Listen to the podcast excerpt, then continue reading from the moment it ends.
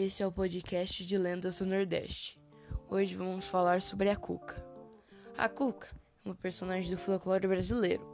Trata-se de uma bruxa com aparência assustadora que possui cabeça de jacaré e unhas imensas. Dona de uma voz assustadora, a Cuca rapta crianças desobedientes. Reza a lenda que a bruxa Cuca dorme uma vez a cada sete anos. Por isso, os pais tentam convencer as crianças a dormirem nas horas corretas, pois do contrário serão levadas pela Cuca. E essa foi a história da Cuca.